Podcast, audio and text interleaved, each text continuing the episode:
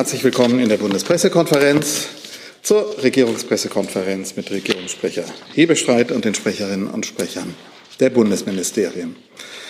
Wir haben ein paar Punkte vorab. Ähm, zunächst die Mitteilung des Bundesministeriums für Ernährung und Landwirtschaft kann heute aus Termingründen, so wurde uns mitgeteilt, nicht teilnehmen. Dann haben wir eine Reiseeinkündigung, aber vielleicht zunächst noch stellt sich aus dem Bundesministerium für Familien, Senioren, Frauen und Jugend Herr Dominik Lenz als neuer Sprecher vor. Herr Lenz, herzlich willkommen schon mal. Sehr gerne, vielen Dank. Ja, Dominik Lenz, mein Name. Ich bin seit dem 1. Juni ähm, Mitglied des Pressereferats im Bundesfamilienministerium. Ähm, für mich fühlt es sich schon deutlich länger an. Das war schon eine sehr intensive, arbeitsreiche Zeit. Ich habe davor ähm, drei Jahre für das ähm, Ministerium für Soziales und Gesundheit in Brandenburg als Vizesprecher gearbeitet. Und davor wiederum war ich viele Jahre Radiojournalist beim RBB. Und jetzt bin ich in freudiger Erwartung, hier sitzen zu dürfen und Ihre Fragen beantworten zu dürfen. Danke. Herr Lenz, vielen Dank. Dann wünschen wir Ihnen viel Freude und werden versuchen, unseren Teil dazu beizutragen. Viel Erfolg. Alles Gute. Dann äh, hat uns Herr Stolzenberg eine Reiseankündigung des BMU mitgebracht. Herr Stolzenberg, bitte. Genau, eine Reiseankündigung des BMUV. Bundesumweltministerin Steffi Lemke wird vom 25. bis 28. Juli 2023 nach Indien reisen. Dort steht zunächst ihr Antrittsbesuch bei der indischen Regierung an. Anschließend wird sie gemeinsam mit dem parlamentarischen Staatssekretär Stefan Wenzel die Bundesregierung beim G20-Treffen der Umwelt- und KlimaschutzministerInnen in Chennai vertreten. Die MinisterInnen der G20 tauschen sich dort zu verschiedenen Themen aus und wollen gemeinsame Ziele verabreden, darunter zum Klimaschutz, Biodiversitätsschutz, Meeresschutz sowie Wasserversorgung und Kreislaufwirtschaft.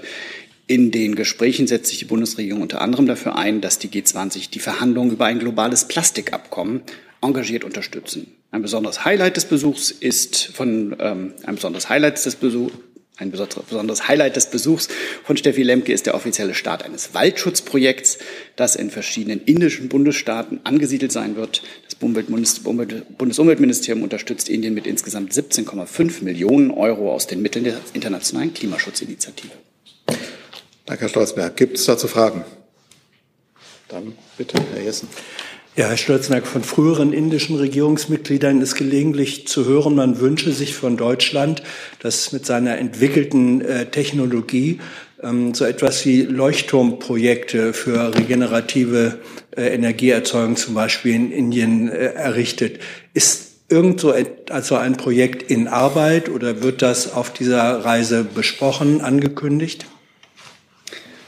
Also ich kann natürlich nur für den Anteil sprechen, den wir in äh, unserer ja. Zuständigkeit als BMUV haben. Dort fällt natürlich die äh, alternative Energieerzeugung nicht hinein. Ähm, wir unterstützen aber mit diesem Waldschutzprojekt auf jeden Fall innovativen Waldschutz äh, in Indien. Ähm, wie Sie vielleicht wissen, äh, ist Indien ähm, äh, hat sehr ambitionierte Ziele bezüglich des Waldschutzes. Langfristig will Indien 33 Prozent Waldbedeckung erreichen, um eben gute CO2-Senken zu haben, um damit beim Klimaschutz beizutragen. Bereits heute äh, stellt der Wald eine Nettosenke dar in Indien und ähm, das ähm, ist, ist sozusagen Teil dessen, was, ähm, was wir über Indien sagen können. Indien verfolgt eine integrale Waldbewirtschaftung, die ökologische Stabilität und Gleichgewicht wiederherstellt und schützt und zugleich lokale Gemeinden beteiligt. Ja, ähm, Sie haben natürlich recht, die äh, Zuständigkeit für Energieerzeugung liegt nicht mehr bei Ihnen. Ähm, dieses Waldschutzprojekt, äh, was bedeutet das? Ist das Wiederaufforstung, um mehr CO2-Speicher ähm, zu installieren mit deutscher Beteiligung und Finanzierung oder wie sieht das konkret aus? Mhm. Also es ist ein äh, Gemeinschaftsprojekt, so wie das immer ist bei der Internationalen Klimaschutzinitiative. Und wir sprechen hier über degradierte Waldflächen. Degradiert ähm, heißt übersetzt auch ähm, Wald, Wälder in schlechtem Zustand. Muss jetzt nicht heißen, dass dort äh, äh nur Brachen sind, aber ähm, Wälder können ihre natürliche Funktionen nicht erfüllen, die, sie, die wir für den Klimaschutz brauchen. Und so kann es sein, dass ähm, im Einzelfall ein, dort, wo früher mal ein Wald stand, heute eine Weidefläche ist. Und ähm, wir können uns beide ausdenken, dass das eben weniger CO2 speichert als eben ein Wald. Und jetzt geht es eben darum, langfristig dort den Wald wieder aufzuforsten und wie gesagt, die indischen Ziele für äh, den Klimaschutz, äh, vor allem im, äh, bei den CO2-Senken eben auch wirklich zu erreichen. Gut, dann Auch dazu? Ja, entfernt, äh, weil letzte Woche war ja das G20 Finanzministertreffen in Indien und Herr Olpen, Sie hat uns immer noch nicht nachgereicht, warum der Finanzminister nicht da war. Das Nachreichen bezog sich ja auf die Frage nach der internationalen Schuldenproblematik. Nein, die, beides. Die Gründe habe ich Ihnen erläutert. Haben Sie nicht? Was war der Grund, warum der Minister nicht da war? Nach meiner Kenntnis gab es Terminprobleme. Ja, was für Terminprobleme? Da bitte ich um Verständnis, dass ich Ihnen das jetzt hier nicht ausführen kann. Dann haben wir eine Terminankündigung, wenn ich es richtig verstanden habe. Genau. Aber auch nur Dienstleister. Der Bundeskanzler befindet sich bekanntlich im Urlaub. Trotzdem tagt am diesem Mittwoch ab 11 Uhr wie gewohnt das Kabinett, diesmal unter Leitung von Vizekanzler und Wirtschaftsminister Robert Habeck. Das nur als ähm, Dienstleistung für Sie. Das ist keine Frage dazu, wenn ich es richtig gesehen habe, sondern wir nehmen das zur Kenntnis und schreiben. Freudig, hoffe ich, zur Kenntnis. Aufmerksam nehmen wir es zur Kenntnis. Ähm, wird es denn danach ähm, Statements geben von dem Vizekanzler oder diversen Ministern, die mit den Kabinettsthemen vertraut sind? Der Regierungssprecher wird gemeinsam mit den Sprecherinnen und Sprechern der Ministerien um ab 13 Uhr die Regierungspressekonferenz machen. Ob es darüber hinaus äh, noch Statements gibt, ist mir zur Stunde nicht bekannt. Der Vizekanzler ist gerne eingeladen, hier seine Erlebnisse bei der Leitung des Kabinetts zum Besten zu geben. So, dann schreiten wir ins weite Feld anderer Themen. Ich hatte schon mal notiert, Spanien, Reaktionen, Visa, Türkei, Waldbrände sind Thema. Herr Ratz fängt an. Vielleicht fangen wir mit Spanien, wollen wir mit Spanien anfangen? Ja? Ähm, Herr Hebestreit, wie bewertet die Bundesregierung den Ausgang der Parlamentswahl in Spanien? Es droht jetzt eine Hängepartie, auch vor dem Hintergrund natürlich, dass äh, Spanien im zweiten Halbjahr die EU-Ratspräsidentschaft übernimmt. Er hat ja schon. Genau. Spanien hat bereits die Ratspräsidentschaft. Ähm, demokratische Wahlen sind üblich in Demokratien und in Europa. Insofern ist es kein, ähm, keine große Störung. Ähm, erstmal ist es äh, so, dass wir diese Wahlen und das Ergebnis natürlich zur Kenntnis nehmen. Es scheint sich jetzt ein spannender Regierungsbildungsprozess abzuzeichnen. Die Bundesregierung arbeitet eng und vertrauensvoll mit der spanischen Regierung zusammen, die im Augenblick von Pedro Sanchez angeführt wird und alles weitere ergibt sich dann. Wir sind aber zuversichtlich, dass es keine negativen Einflüsse auf die Ratspräsidentschaft Spaniens im zweiten Halbjahr 2023 haben wird. Weitere Fragen zum Thema Spanien? Bitte. Ähm, Gibt es irgendeine Form von Gratulation an den Wahlsieger? Nein, das gibt es nicht. Üblicherweise gratulieren die Bundesregierung dann, wenn die Wahl des Ministerpräsidenten oder der Ministerpräsidentin stattgefunden hat. Und Sie wissen ja auch, wie das jetzt ist, dass die, der Wahlausgang so ein bisschen offen ist. Und insofern hat sich das auch bewährt und das behalten wir bei. Hey Leute, politischer Journalismus muss nicht kommerziell oder öffentlich-rechtlich sein. Podcasts müssen nicht durch grässliche Werbung finanziert sein. Jung Naiv ist der beste Beweis dafür. Damit das so bleibt, unterstützt uns einfach finanziell. Danke vorab und jetzt geht's weiter. Weitere Fragen zum Thema Spanien? Nope. Dann Visa Türkei ist verschiedentlich genannt worden. Fangen wir bei Ihnen an, bitte. Ja, genau. Ähm, die Visaregelungen für die ähm, Betroffenen des Erdbebens in der Türkei laufen unserer Kenntnis nach am 6. August aus. Die sollen nicht verlängert werden. Äh, ist das korrekt? Und äh, was spricht dagegen, diese Visa zu verlängern, äh, wo doch viele noch immer kein Dach über den Kopf wieder haben? Ich denke, das ist ans Auswärtige Amt. Gerne, ich kann gerne anfangen und wenn die Kollegin aus dem Innenministerium noch ergänzen möchte, ähm, äh, können wir das so handhaben. Ähm, es ist ja so, dass diese Regelung äh, direkt nach dem Erdbeben von äh, beiden Ministerien zusammen eingeführt wurde, um den Betroffenen, ähm, die, wie Sie sagen, äh, wie Sie gerade selbst geschildert haben, eben in Notlagen sich direkt nach diesem Erdbeben befanden, ähm, möglichst äh, unbürokratisch und pragmatisch Hilfe zu leisten. Es ging vielen Betroffenen darum, dass sie zu Angehörigen nach Deutschland kommen äh, wollten. Und, und äh, dieser Wunsch sollte eben durch eine erleichterte Visavergabe ähm, möglich gemacht werden, die Erfüllung dieses Wunsches. Jetzt war es aber so, das haben beide Ministerinnen, sowohl äh, Außenministerin Baerbock als auch Innenministerin Faeser bei ihrer gemeinsamen Reise in das Erdbebengebiet ja sehr deutlich gemacht, dass das natürlich eine Regelung war, die von vornherein für eine gewisse Zeit angelegt war. Sie, sie diente dazu, sollte von vornherein dazu dienen, den Betroffenen zu helfen ähm, in, einer, in einer Notlage. Und äh, es war von vornherein nicht gedacht, das als auf Dauer angelegte Lösung ähm, äh, zu handhaben. Auch deswegen, weil es ja eingeübte Visaverfahren gibt, die natürlich parallel weiterlaufen. Wir haben viele ähm, Auslandsvertretungen in der Region, die sich eben jeden Tag mit, äh, mit äh, Visa-Anträgen befassen und, äh, und die bearbeiten. Und diese normale Visa-Antragstellung läuft natürlich äh, weiter. Also es ist nur, dass dieses beschleunigte, unbüro unbürokratische Verfahren ausgesetzt wird, ab dem 6.8., wie Sie richtig feststellen. Nachfrage dazu, das heißt, aus Ihrer Sicht ist die äh, Notlage nicht mehr gegeben oder warum wird diese Regelung nicht verlängert? Vielleicht noch mal zur Einordnung. Wir haben äh, seit dem Erdbeben äh, sech, insgesamt 16.200 Visa für Personen ausgestellt, die von den Erdbeben getroffen, äh, betroffen sind. Mehr als 12.300 davon waren Schengen-Visa nach, nach diesem vereinfachten Verfahren. Mehr als 3.800 waren Visa zum Daueraufenthalt im Rahmen des Familiennachzugs. Also es gab durchaus auch in, im Rahmen dieser Zeit Visa äh, für einen Daueraufenthalt im Rahmen des Familiennachzugs. Wir haben das alles ermöglicht, indem wir diese Anträge sehr stark priorisiert haben gegenüber anderen Anträgen. Aber auch das lässt sich natürlich nur eine gewisse Zeit lang rechtfertigen, weil auch die anderen ähm, Menschen, die ähm, Anträge auf Visa für den Schengen-Raum stellen, äh, ein Recht darauf haben, dass diese Anträge ähm, bearbeitet werden innerhalb einer gewissen Zeit und dass deswegen auch eine Priorisierung nur für eine gewisse Zeit eben stattfinden kann.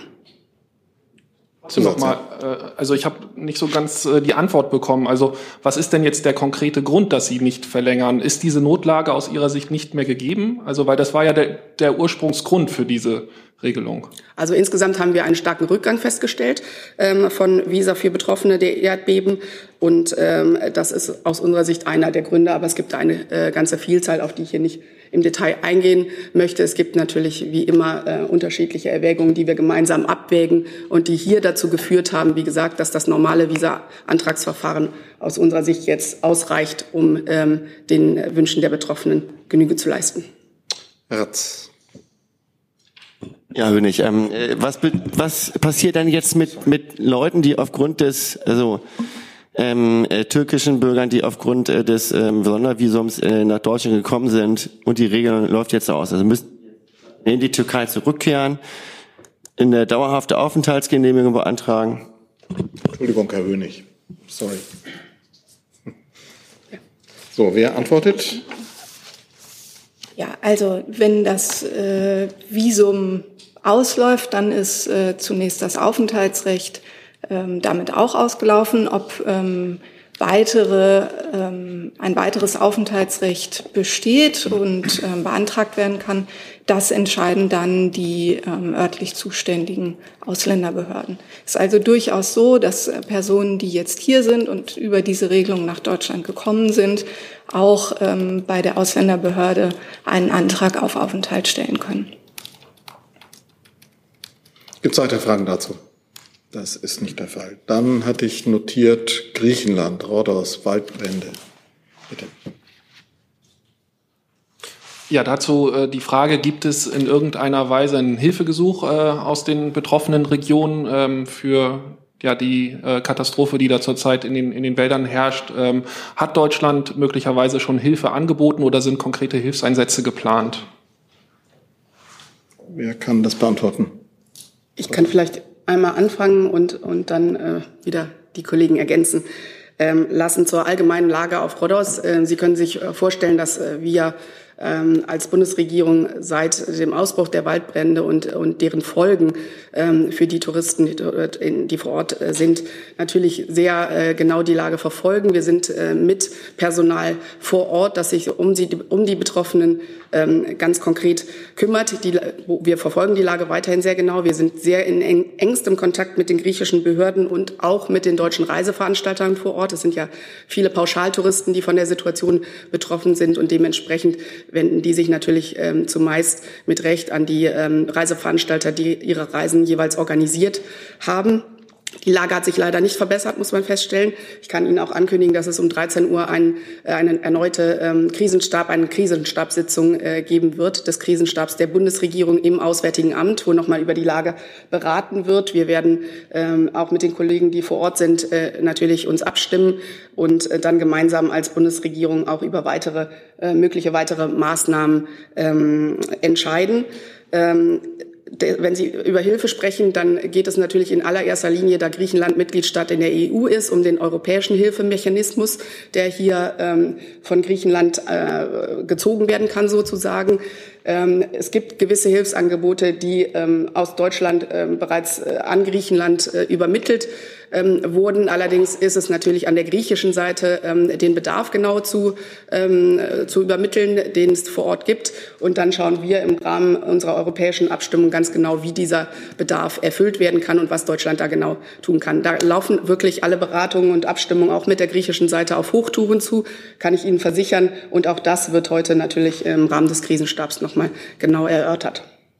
Gut, und wem ihr ergänzt? Ja, ich kann ergänzen, dass auch die Bundespolizei bei der ähm, Rückkehr von Touristen unterstützt. Außerdem waren auch bereits deutsche Feuerwehrkräfte vor Ort. Ähm, die sind inzwischen ähm, zurückgekehrt. Weitere, Frau Sasser hat es gesagt, äh, weitere, für weitere Hilfe ähm, stehen wir bereit. Aber es ist nun an den griechischen Behörden, diese Hilfe auch ähm, ja, genauer anzufordern und zu spezifizieren. Aber die deutschen Katastrophenschutzbehörden stehen zur Hilfe bereit. Herr Hönig. Achso, Zusatz, gut, dann. Dazu, ja. Äh, die, die, Nachfrage ist, ähm, Sie haben, also ich höre daraus, dass die Griechen noch nichts abgerufen haben. Sie haben aber von konkreten Hilfsangeboten gesprochen. Was denn konkret? Was haben Sie angeboten? Ähm, das ist nicht unbedingt nur auf Bundesebene. Deswegen äh, kann ich hier nur für die Bundesregierung äh, feststellen, dass wir uns, äh, wie gesagt, in Abstimmung mit der griechischen Regierung dazu befinden und ähm, auch mit den teilweise mit einzelnen Bundesländern, deutschen Bundesländern zu Hilfsangeboten, aber dass der genaue Bedarf erstmal festgestellt werden muss und dann die, wir das entsprechend erfüllen. Ja, aber was könnte denn Deutschland leisten? Das ist hier nicht an meiner, äh, an mein, kann ich an dieser Stelle nicht spezifizieren, weil es darum geht, um den Bedarf, den Griechenland selber feststellt und den Griechenland selber anfordert. Und das erfolgt über diesen europäischen Hilfsmechanismus, den es aus gutem Grund für solche Situationen gibt. Denn man will ja auch nicht an Orten äh, zu viel von äh, bestimmtem Material oder Personal haben, was dann wiederum äh, die Hilfe vor Ort äh, verhindern würde oder erschweren würde. Deswegen muss das genau abgestimmt werden. Ist dran. Sie können sich dann bei Nachfragen... Wäre genau die Frage gewesen, weil Sie äh, gesagt haben, es wird über weitere Maßnahmen entschieden. Also um, Frankreich, Italien und andere EU-Länder äh, sind ja da mit Löschflugzeugen vor Ort. Wäre das auch denkbar? Gab's, gibt's diese entsprechenden, äh, äh das entsprechende Ersuch aus äh, Athen? Genau, also ein ähm, entsprechendes Ersuchen haben wir derzeit nicht vorliegen. Es ist so, dass ähm, zunächst die ähm, Länder, die näher an Griechenland dran sind, unterstützt haben, auch mit ähm, sozusagen äh, Löschmaterial. Ähm, und ja, wie es jetzt weitergeht, Frau Sasser hat es ausgeführt, ähm, werden wir dann lagerabhängig und nach den Bedarfen der Griechen entscheiden. Gibt es dazu noch Fragen? Dann fang bitte bei Ihnen, dann Herr Jessen. Ich würde Frau Sasse gerne noch fragen, ist das Thema auch eine Reisewarnung? Also, ähm, wie Sie wissen, halten wir unsere Reise- und Sicherheitshinweise, die Sie ähm, zum einen auf unserer Website und dann auch über ähm, die App ähm, denen Sie folgen können, halten wir die regelmäßig aktuell. Wir haben sie bereits am Wochenende ähm, angepasst und äh, sie werden auch weiterhin, wie das immer in diesen Fällen ist, von, ähm, von den Kolleginnen und Kollegen im Auswärtigen Amt, die dafür zuständig sind, laufend überprüft und, wenn nötig, äh, angepasst. Ähm, deswegen kann ich an dieser Stelle nur äh, ermuntern dazu, den jeweils aktuellen Stand äh, über, über die Website und die App abzufragen. Ich würde gerne ans BMI noch mal fragen, gibt es Zahlen der Regierung, wie viele Touristen ausgeflogen wurden? Die liegen uns zurzeit nicht vor. Herr Jessen. Ja, Frau Sasse, bei der Bekämpfung von Waldbränden in der näheren Umgebung hier äh, hat es Aufmerksamkeit erregt, dass Kommunen dafür dann Rechnungen geschickt wurden von Landes- oder Bundesbehörden. Vor diesem Hintergrund kann man davon ausgehen, dass bei dieser Art von internationaler Hilfe sozusagen die nationalen Regierungen dann nicht ähm, keine Rechnungen geschickt werden, sondern dass das eine gegenseitig solidarische Hilfeleistung ist? Ich kann da auf gar, gar nicht auf einzelne Details äh, der Rechnungslegung eingehen, Herr Jessen, weil es ja diesen europäischen äh, Mechanismus gibt, über den das innerhalb der Europäischen ähm, Union läuft und wie das dann äh, rechnungslegungstechnisch funktioniert, kann ich Ihnen schlichtweg nicht sagen, weil das eben dann der europäische Mechanismus ist, der dafür greift. Aber ich glaube, man kann an dieser Stelle noch mal feststellen, äh, natürlich ist uns allen daran gelegen, Griechenland in dieser schwierigen Lage zu helfen. Wir alle wissen um die Folgen des Kli der Klimakrise, gerade im Süden Europas. Und äh, es, auch in den vergangenen Jahren kam es ja immer wieder zu sehr schweren Waldbränden, auch auf dem griechischen Festland. Ähm, und auch da ist äh, äh, uns allen äh, natürlich in der Europäischen Union dran gelegen, aber auch darüber hinaus Solidarität mit Griechenland zu zeigen und, äh, und Griechenland dabei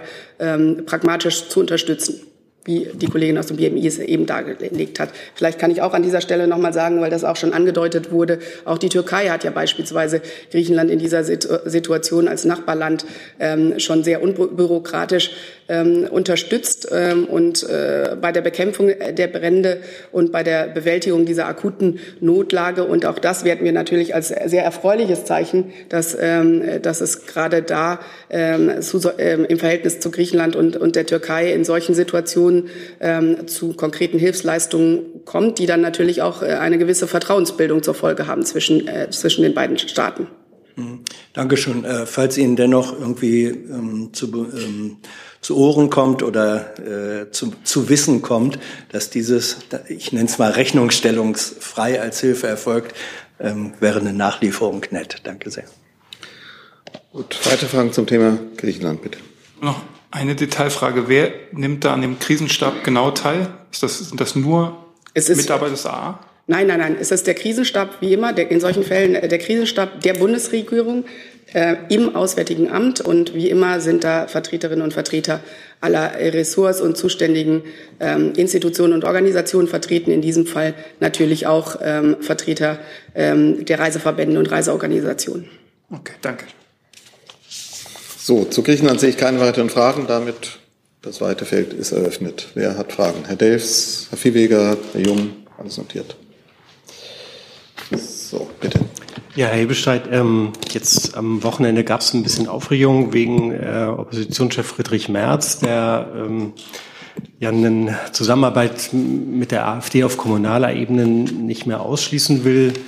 Äh, wie hilfreich findet der Bundeskanzler so eine Strategieänderung auf dem Weg zum erklärten Ziel, dass er ja bis zur Bundestagswahl zur nächsten die AfD wieder auf 20 Prozent runter, äh, auf, Entschuldigung, auf 10 Prozent runter haben will?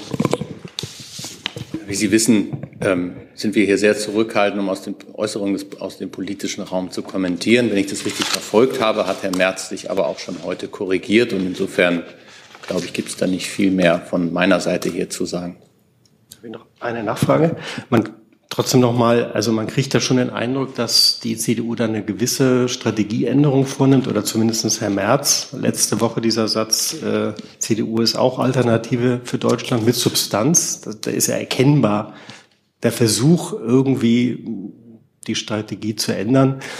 Äh, ich frage mich nur, woher nimmt der Bundeskanzler seinen Optimismus, dass die AfD am Ende bei solchen Ansagen auch noch am Ende wieder bei 10 Prozent ist, wo sie ja gerade am Wochenende auf 22 Prozent gestiegen ist. Also der Trend geht ja hoch, jetzt momentan noch nicht runter.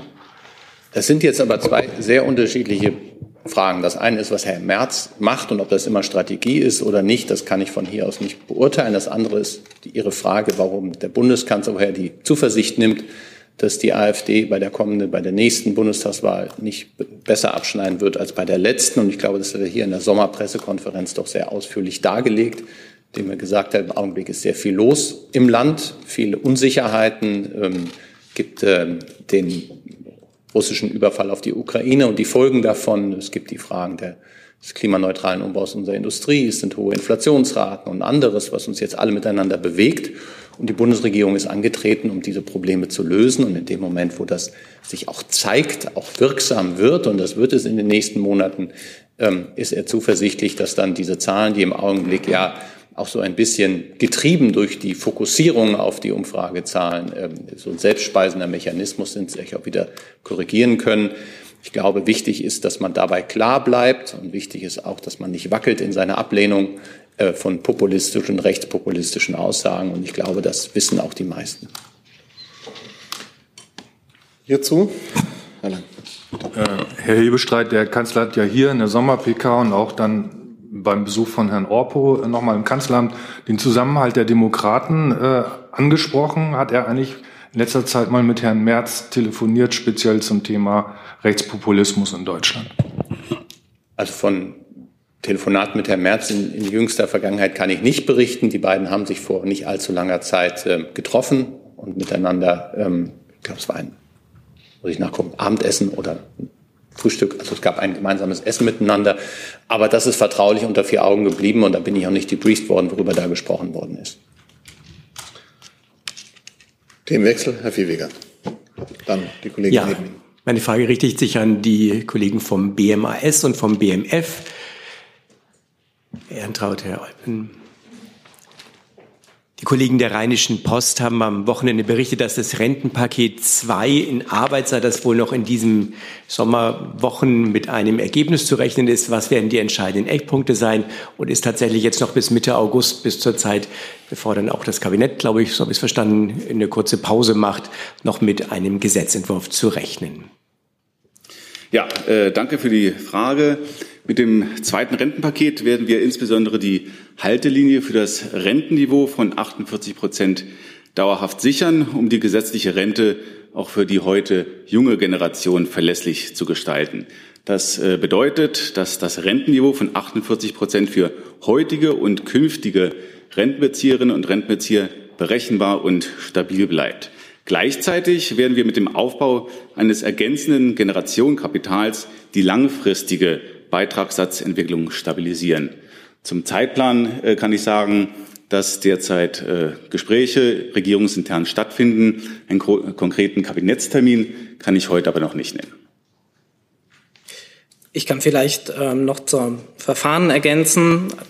Der Kollege hat sich ja schon geäußert. Wir sind in der regierungsinternen Abstimmung. Wir sind optimistisch, dass wir zeitnah das Verfahren abschließen können. Aber zu den konkreten Inhalten würde ich mich an der Stelle nicht weiter äußern. Das hat der Kollege schon erschöpfend getan. Ähm, Zusatz, bitte. Entschuldigung, nur die, ähm, es ist doch ein wichtiger Teil, der vom BMF zugeliefert wird oder zumindest maßgeblich gemacht wird. Das ist das Thema Aktienrente oder Generationenkapital. Können Sie das vielleicht noch kurz erläutern? Ja, das Generationenkapital dürfte Ihnen ja bekannt sein. Der Minister hat auch schon ähm, im Januar dazu äh, das Konzept vorgestellt. Es ist vorgesehen, dass ein Volumen von ungefähr 10 Milliarden Euro darin äh, zu tragen kommt. Ansonsten würde ich auf die bisher bekannten Äußerungen verweisen. Mhm. Aber es hakt nicht. Das heißt ja die Frage dahinter. Nein, also davon kann ich nichts berichten. Es sind gute Gespräche, die wir regierungsintern führen. Und wie der Kollege sagte, sind wir äh, sehr zuversichtlich, dass wir da zu einem guten Ergebnis kommen werden. Dann bleiben wir bei dem Mikrofon, gehen es weiter. Genau. Ich habe eine Frage ans Verteidigungsministerium. Und zwar gibt es nach Medienberichten eine Sicherheitslücke bei der Bundeswehr, 70.000 Fälle, die vom MAD nicht richtig geprüft wurden. Ähm, der Verteidigungsminister ist aufgefordert, diese Lücke zu schließen. Was können Sie sagen? Was, äh, wie wird man diese Lücke schließen? Was können Sie zu den Zahlen sagen? Vielen Dank. Ja, vielen Dank. Äh, zum einen, oder ich beginne mal, wir führen Sicherheitsüberprüfungen durch, um zu verhindern, dass äh, nicht vertrauenswürdige Personen äh, sicherheitsempfindliche Tätigkeiten durchführen oder entsprechendes Materialgerät bedienen. Und äh, dafür ist dieser Aufwand dieser Überprüfung notwendig. Es ist richtig, dass wir aktuell eine hohe Anzahl an offenen Überprüfungen haben, ähm, aber hier besteht keine Lücke oder ähnliches. Ähm, wir haben diese hohe Anzahl, weil es zum einen äh, eine, eine Erhöhung der Sicherheitsanforderungen gab aufgrund der sicherheitspolitischen Rahmenbedingungen, die sich geändert haben. Aber vor allen Dingen gab es in den letzten Jahren eine Ausweitung des Personenkreises, die diese Überprüfungen benötigen. Das wurde bereits in der letzten Legislatur größtenteils äh, durch, durch neue gesetzliche Vorgaben angestoßen. So müssen aktuell auch ähm, Neueinsteller überprüft werden, umfangreich. Ähm, Beorderungen, also von Reservisten, die müssen überprüft werden. Ähm, es gibt Sabotageschutz für IT-Verantwortliche zum Beispiel oder auch für besondere Tätigkeiten mit sehr, sehr hohen Sicherheitsanforderungen. Und da kommt diese hohe Zahl her. Und ähm, das BAMAT und das BMVG sind in den letzten Monaten hier ähm, stark tätig und die Bemühungen wurden ja verstärkt, die Verfahren zu beschleunigen. und insbesondere die Zahl der turnusmäßigen Überprüfungen, also Wiederholungsüberprüfungen und Aktualisierungsüberprüfungen äh, voranzutreiben und äh, diese abzubauen. Äh, unter anderem ist das BMVG hier mit, mit eigenem Personal beim Barmat auch äh, tätig, um besondere diese, diese Altfälle, diese Aktualisierungsüberprüfungen und die Bescheide schnellstmöglich abzuschließen. Und da sind wir auf einem, auf einem guten Weg. Äh, hinzu kommt, dass die Digitalisierung der Sicherheitsüberprüfungen, die ist überfällig, das, das wissen wir. Äh, diese treiben wir mit Hochdruck voran und äh, wir planen die noch in dieser Legislaturperiode abzuschließen. Äh, ursprünglich war die äh, Planung hier äh, deutlich länger. Und ähm, zuletzt noch, es gibt eine oder es soll eine Rechtsverordnung geben für Dienstposten mit besonders hohen Sicherheitsanforderungen. Und diese Rechtsverordnung ist kurz vor der Veröffentlichung. Diese wird also bald ähm, verabschiedet werden. Ähm, erlauben Sie mir aber noch bitte, äh, diese, diese Zahl, die im Raum steht, ein bisschen einzuordnen, weil das ja nicht für jeden unbedingt bekannt ist. Äh, zum einen offene Sicherheitsüberprüfungen heißt nicht, dass das Personal, welches in der Überprüfung ist, nicht eingesetzt werden kann in der jeweiligen Tätigkeit. Äh, vor allen Dingen bei ähm, Änderung der Lebensumstände muss eine Aktualisierung erfolgen. Aller äh, fünf Jahre zum Beispiel erfolgt eine Aktualisierung. Und äh, solange dort keine anderweitigen Erkenntnisse auftreten, ist diese Person ganz normal weiter auch in sicherheitsempfindlichem Umfeld einzusetzen.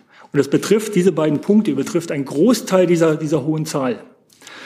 Zum Zweiten ähm, die Einstellungen von Bewerberinnen und Bewerbern in die Bundeswehr. Äh, sind hier auch nicht betroffen. Diese werden priorisiert bearbeitet und in der Regel haben wir keinen Verzug, keine Verzögerung der Einstellung. Und zum Dritten möchte ich gerne noch so eine, so eine Zahl mal so in den Raum stellen. Ähm, wir haben diese hohe Zahl, die im Raum steht, aber pro Jahr werden über 50, weit über 50.000 Überprüfungen abgeschlossen. Um auch mal die, diese, diese Gewichtung von offen versus abgeschlossen äh, hier aufzuzeigen. Danke. Danke. Dazu gibt es eine Frage von Herrn Jung. Oder können Sie uns mal sagen, wie lange so eine Sicherheitsüberprüfung dauert im Schnitt? Ähm, dort gibt es keine festgelegte Dauer oder auch kein, kein äh, Erfahrungswert, weil die Dauer orientiert sich immer am jeweiligen Einzelfall. Es gibt keinen Erfahrungswert, wie lange eine Sicherheitsüberprüfung im Durchschnitt dauert. Das kann, das kann ich nicht. Ich könnte Ihnen jetzt sagen, wie lange meine dauert, aber das sage ich nicht. Aber es ist äh, nicht seriös, sich hier über eine Zahl über Wochen auszu, auszulassen, einzulassen, weil äh, die Dauer immer abhängig ist von der jeweiligen Überprüfung. Welche Rahmenbedingungen stehen im Raum, welche Personen für welche Tätigkeit. Ich kann Ihnen als Anhalt sagen, dass eine äh, Überprüfung für Neueinstellende äh, in wenigen Wochen abgeschlossen ist. Aber jetzt so als Laie, wenn Tausende, wenn Sie sagen 50.000 Sicherheitsüberprüfungen im Jahr, da wird man doch wissen, wie lange das insgesamt dauert, ohne, ohne jetzt auf den Einzelfall äh, zurückschließen zu können. Ja, Junge, es kann von wenigen Wochen dauern bis zu sehr komplexen Überprüfungen, die sich auch länger hinziehen können.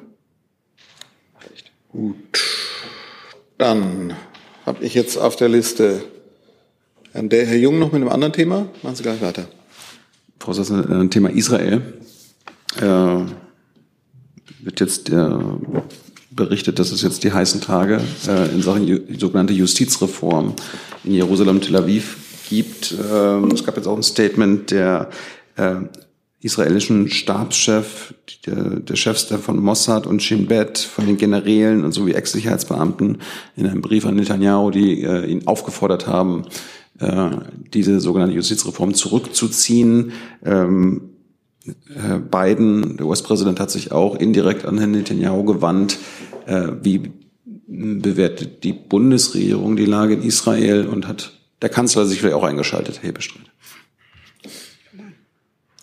Ich fange gerne mal an. Ähm, ich kann Ihnen versichern, Herr Jung, dass wir die äh, Entwicklung in Israel sehr genau verfolgen. Die Diskussionen in der Knesset, dem israelischen Parlament, laufen ja ähm, zur Stunde.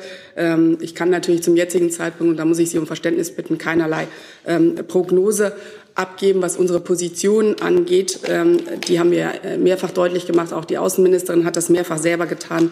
So sind wir überzeugt, äh, dass starke Institutionen, die Unabhängigkeit der Justiz und klare Regeln für eine Gewaltenteilung wichtig sind für jede Demokratie und jeden Rechtsstaat. Und das gilt natürlich auch für Israel. Ich kann Ihnen auch ähm, äh, sagen, dass äh, die Außenministerin gerade dieses Wochenende noch einmal äh, zur geplanten Justizreform in Kontakt auch mit ihrem israelischen Amtskollegen stand und da äh, diese Position auch noch mal ähm, deutlich gemacht hatte. Zu aktuellen Kontakten des Bundeskanzlers mit der israelischen Regierung kann ich nichts beitragen. Frau Sass, es gab, ähm, die Bilder konnten wir alle sehen, auch Polizeigewalt in Jerusalem und Tel Aviv unter anderem wurde gegen äh, Demonstranten gegen diese Reform äh, mit Wasserwerfern und so weiter ähm, eingesetzt. Wie bewertet die Bundesregierung die Polizeigewalt? Naja, das ist äh, eine innenpolitische Debatte, die in Israel ähm, geführt wird. Es gibt äh, äh in, Israel Regeln, ähm, wie ähm, die Versammlungsfreiheit gehandhabt wird, äh, die Versammlungsfreiheit als hohes Gut auch der israelischen Demokratie. Dieser, dieser gesellschaftlichen Debatte, die da läuft, äh, muss Zeit eingeräumt werden. Das ist äh, wichtig ähm, und auch aus unserer Sicht. Und es ist natürlich wichtig, dass man da auch in Israel äh, zu einem Konsens kommt, ähm, was äh, die Justizreform angeht. Eine funktionierende Demokratie, das will ich an dieser Stelle nochmal sagen, eine starke Justiz und eine lebendige Zivilgesellschaft und das ist äh, ein, Ausdruck des israelischen äh, Systems, der israelischen Gesellschaft und wir nehmen das, äh, wir verfolgen das dementsprechend sehr genau. Ersten. Ja, ähm, Präsident Joe Biden hat äh, seine Empfehlung, ähm, dass Netanyahu diese Reform in Anführungsstrichen doch eher zeitlich zurückfahren solle, eben um die Nation nicht weiter zu spalten, in einem Interview mit äh, israelischen Journalisten gegeben. Das war sozusagen ähm, erkennbar öffentliche Wirkung über Bande durch ein solches Interview erzielt. Ist das ein Weg, der auch für den Bundeskanzler oder die Außenministerin äh, in Frage kommt, sozusagen über veröffentlichte Äußerungen ähm, in Interviews äh, eine solche Position zu beziehen? Jetzt meinen Sie das abstrakt oder im Konkreten? Der das meine ich im konkreten Fall. Der Bundeskanzler hat äh, nicht über Bande und über Interviews, sondern im direkten Gespräch mit dem israelischen Ministerpräsidenten, als er im April hier war, seine Position sehr deutlich gemacht, auch in der anschließenden Pressekonferenz.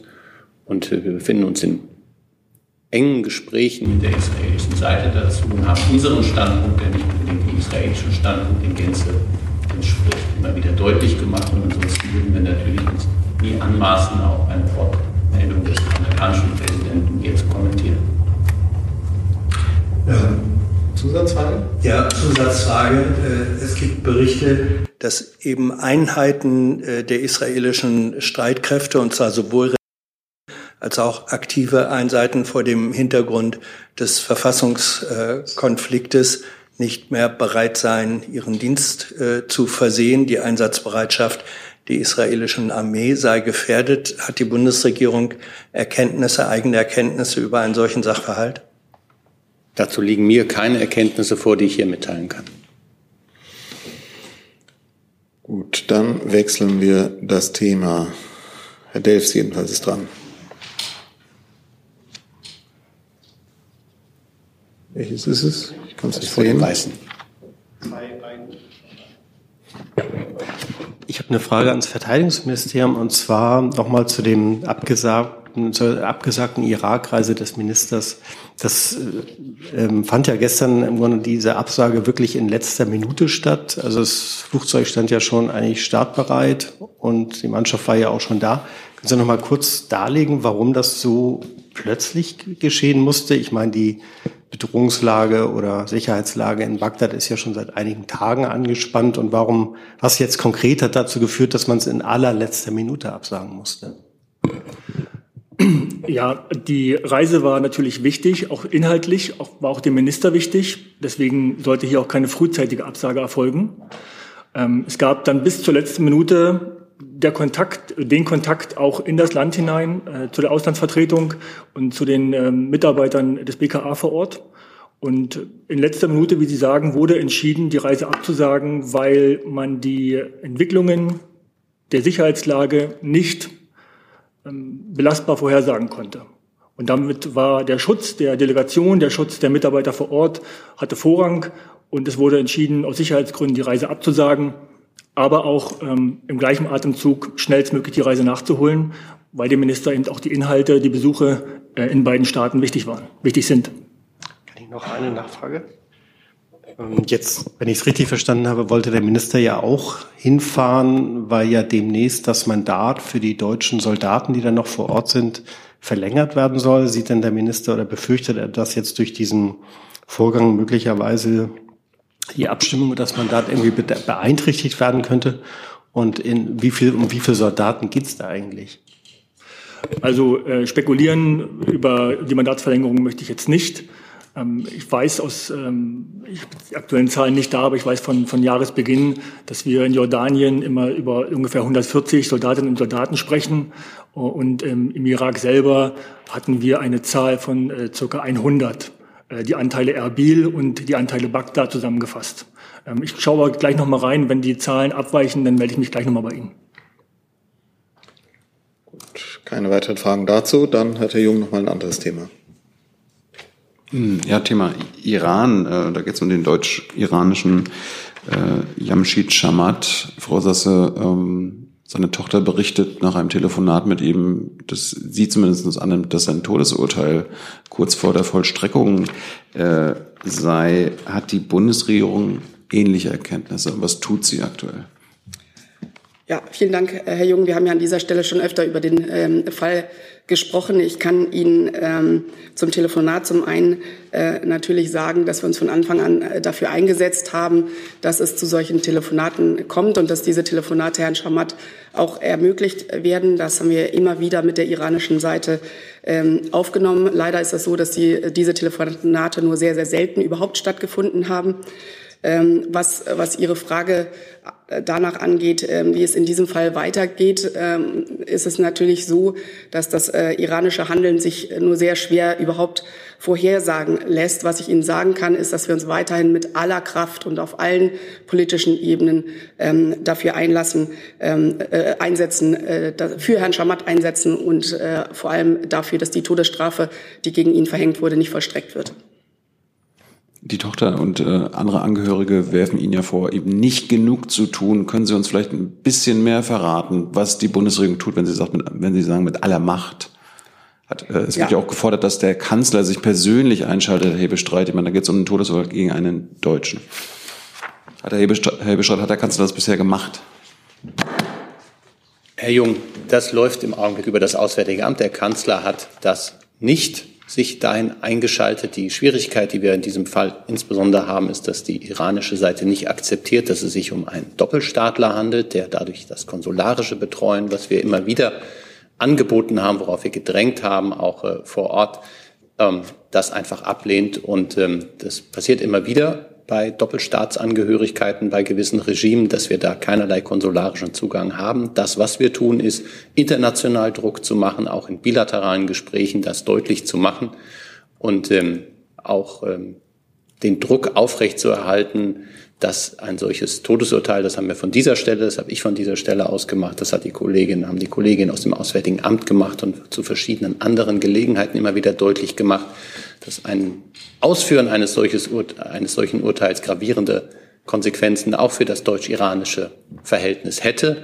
Aber das sind die Möglichkeiten, die uns geboten sind und die versuchen wir nach aller Kraft zu nutzen. Aber unsere Kraft ist eben auch begrenzt. Erst Ihre Frage bezog sich darauf? Ja. Dazu? Ähm, Frau Sasse, können Sie uns sagen, wie viele Doppelstaatler, also deutsche Staatsbürger, in iranischen Gefängnissen derzeit einsitzen? Und hat die Bundesregierung Kenntnis, in welchem äh, Gefängnis Herr Schamat sitzt? Seine Tochter weiß das offenbar nicht. Die genaue Zahl, Herr Jessen, ähm, müsste ich Ihnen äh, nachliefern und Einzelheiten ähm, zu dem Fall Schamat, äh, da muss ich Sie um Verständnis bitten, kann ich an dieser Stelle ähm, nicht sagen. Ich kann Ihnen aber versichern, auch die, ähm, die Angehörigen wissen das natürlich. Wir sind seit Anfang an mit den Angehörigen auch von Herrn Schamat äh, im, in Kontakt. Und wir wissen, dass äh, die gesamte Familie natürlich Unvorstellbares durchmacht. Und äh, das haben wir, berücksichtigen wir bei unseren äh, Erwägungen und bei unseren Bemühungen natürlich äh, die ganze Zeit. So, Wer hatte jetzt noch, Sie hatten dazu auch eine Frage oder zu einem anderen Thema? Bitte. Meine Frage zum Thema nochmal, hebräische Staat, äh, du kaufst dort, befürchtet die Bundesregierung die Warnung vor einem Bürgerkrieg äh, zwischen den Israelis? Äh, Also äh, Sie beziehen sich auf äh, die Lage in Israel nochmal, Herr Ayash.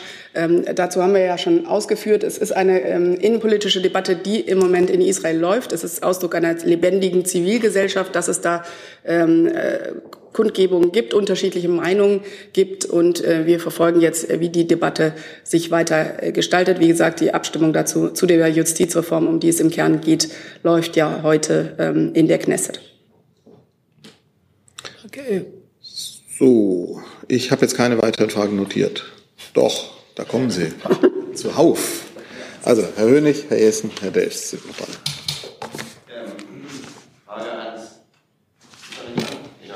Irgendwie treffe ich die Mikrofone heute schlecht. Ja, Frage ans BMF. Ähm, das Handelsblatt berichtet, äh, es sei jetzt ein Referentenwurf zum Thema Bundesfinanzkriminalamt in die Ressortabstimmung gegangen. Äh, das Bundesfinanzkriminalamt soll Anfang 24 an den Start gehen. Wie weit können Sie das bestätigen? Vielen Dank für die Frage. Ich kann Ihnen bestätigen, dass äh, die Ressortabstimmung über den Entwurf eines Gesetzes zur Verbesserung der Bekämpfung von Finanzkriminalität, kurz Finanzkriminalitätsbekämpfungsgesetz, eingeleitet wurde über das Wochenende. Ähm, Minister Lindner hatte bereits im August 2022 ja dazu Eckpunkte vorgestellt. Ähm, in der Folge wurden bei uns im Haus zügig äh, eine Projektgruppe installiert, die den Gesetzentwurf unter anderem auch vorangetrieben hat. Wesentliche Neuerungen ähm, ist eine grundlegende Neuordnung der Bekämpfung der Finanzkriminalität in Deutschland, bei der das übergreifende Prinzip ähm, und eine Stärkung des Follow-the-Money-Ansatzes im Vordergrund steht. Also dieses Bundesfinanzkriminalamt soll Anfang 2024 an den Start gehen. Ist es richtig? Und wo soll das sitzen? Vorgesehen ist, beziehungsweise zum konkreten Verfahrensablauf kann ich mich an der Stelle nicht äußern. Vorgesehen ist, dass das Gesetz zu 2024 in Kraft tritt. Und zu Ihrer zweiten Frage, was die Standorte äh, anbelangt, würde ich auf bisherige Berichterstattung verweisen. Da sind Köln und Dresden vorgesehen. Dazu gab es jetzt noch Fragen? Ich hätte Bitte. eine Nachfrage noch. Ähm, bisher war immer 2025 von Herrn Lindner und Herrn Tonka genannt worden. Warum, kann, warum funktioniert das jetzt ein Jahr früher? Als Startpunkt der Behörde oder als Inkrafttreten des Gesetzes? Äh, Startpunkt der Behörde. Das müsste ich Ihnen nochmal nachreichen, sicherheitshalber. Bitte ich um Verständnis. Könnten Sie zum Personal noch was sagen? Müsste ich Ihnen auch nachreichen. Okay. Hat sich erledigt. Dann habe ich Herrn Jessen mit einem anderen Thema. Dann ja, Frage geht ans BMI und vielleicht auch ans BMJ.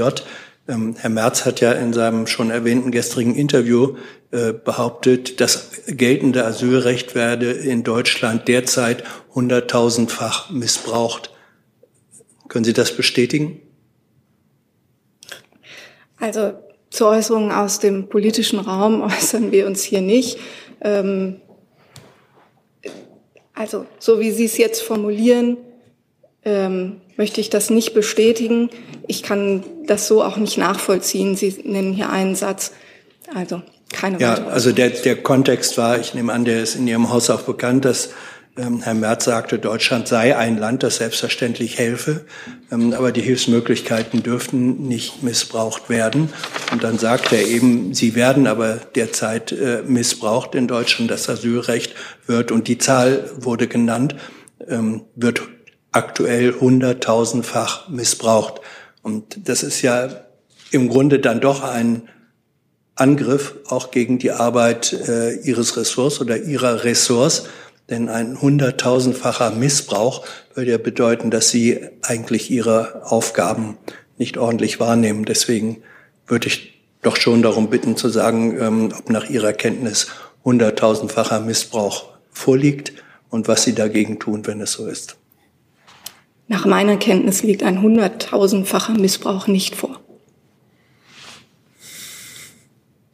Herr Delfs.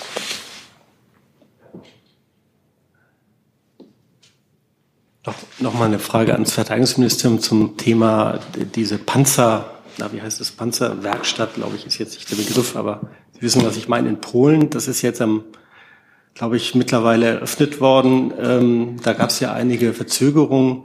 Können Sie noch mal kurz sagen, ist denn erhält die Polen jetzt eigentlich die von polnischer Seite geforderte Summe für dieses, äh, für dieses Werk, was, was ja ursprünglich, also wenn ich es mal richtig, ich hatte mal gehört, das sollte zehn, praktisch zehnmal mehr sein als das, was normalerweise für so eine Panzerreparatur äh, anfällt. Ähm, ist das jetzt praktisch so aus dem Weg geräumt worden, dass man das einfach zahlt? Und können Sie noch sagen, äh, mit wie viel, wie viel Panzer Sie da so in den nächsten Wochen, Monaten rechnen, dass da repariert werden können oder müssen?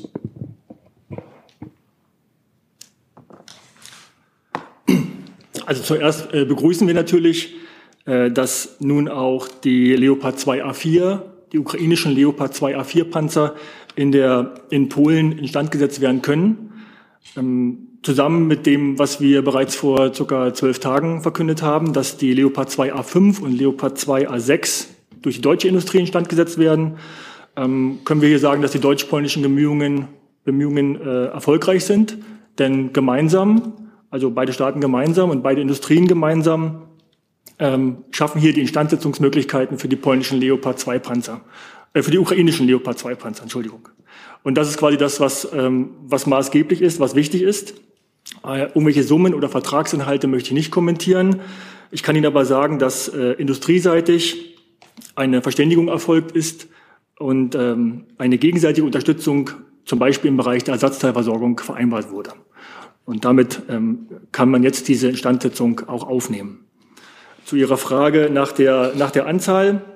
Äh, der, die Anzahl der Instandzusetzenden äh, Leopard 2 Panzer richtet sich nach dem Bedarf der, äh, der ukrainischen Streitkräfte, der ukrainischen Seite. Und ähm, je nachdem, wie viel Bedarf angezeigt wird, kann dann von unserer Seite, also für die Leopard 2 A5 und A6, sofort industrieseitig mit der Instandsetzung begonnen werden. Noch meine Zusatz, ja. Wie viel, wie viel können da maximal äh, instand gesetzt werden, parallel? Und ähm, können Sie noch mal kurz sagen, wo sonst es solche Instandsetzungswerke jetzt eigentlich gibt? Ich hatte mal gehört, in Litauen soll auch eins bestehen. Können Sie da noch mal kurz einen Überblick geben?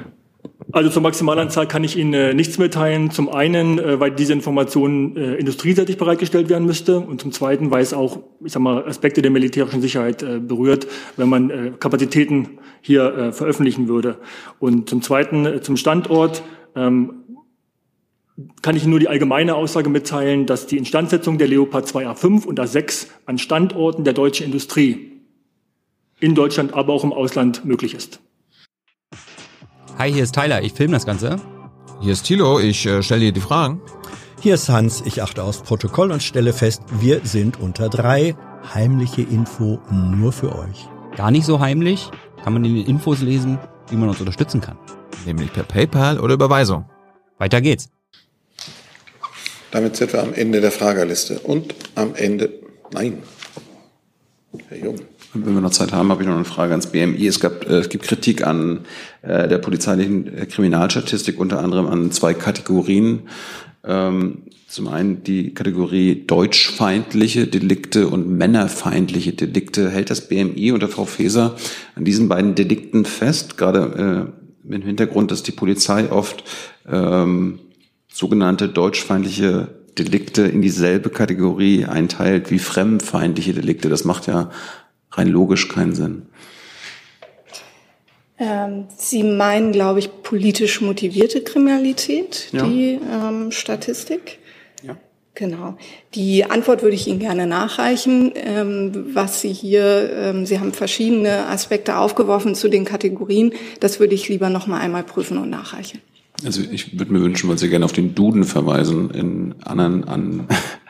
Äh, den konsultiere ich dann auch, Herr Jung, und gemeinsam mit den Fachexperten genau, Sie werden wir dann eine Gesamtantwort liefern. Was das BMI für eine Definition hat und wie gesagt, ob Sie auch an Männerfeindlichkeit festhalten. Genau, diese Einordnung erfolgt durch die Länder, die zu dieser ähm, Statistik zuliefern, aber zu den Kategorien, die es da gibt, werde ich mich noch mal informieren. Danke. Und es gibt noch eine Nachlieferung zum Abschluss des Bundesfinanzministeriums. Genau, ähm, Sie fragten nach der Personalstärke. Vorgesehen sind in der Zielmarke 1700 Beschäftigte. Darunter sind auch Personen aus den in das BBF zu übertragenden Einrichtungen.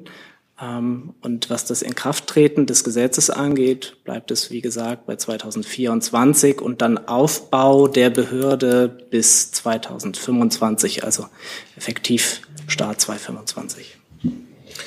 Gut, damit sind wir am Ende. Ich danke Ihnen für den Besuch bei uns. Ich wünsche Ihnen einen schönen Tag.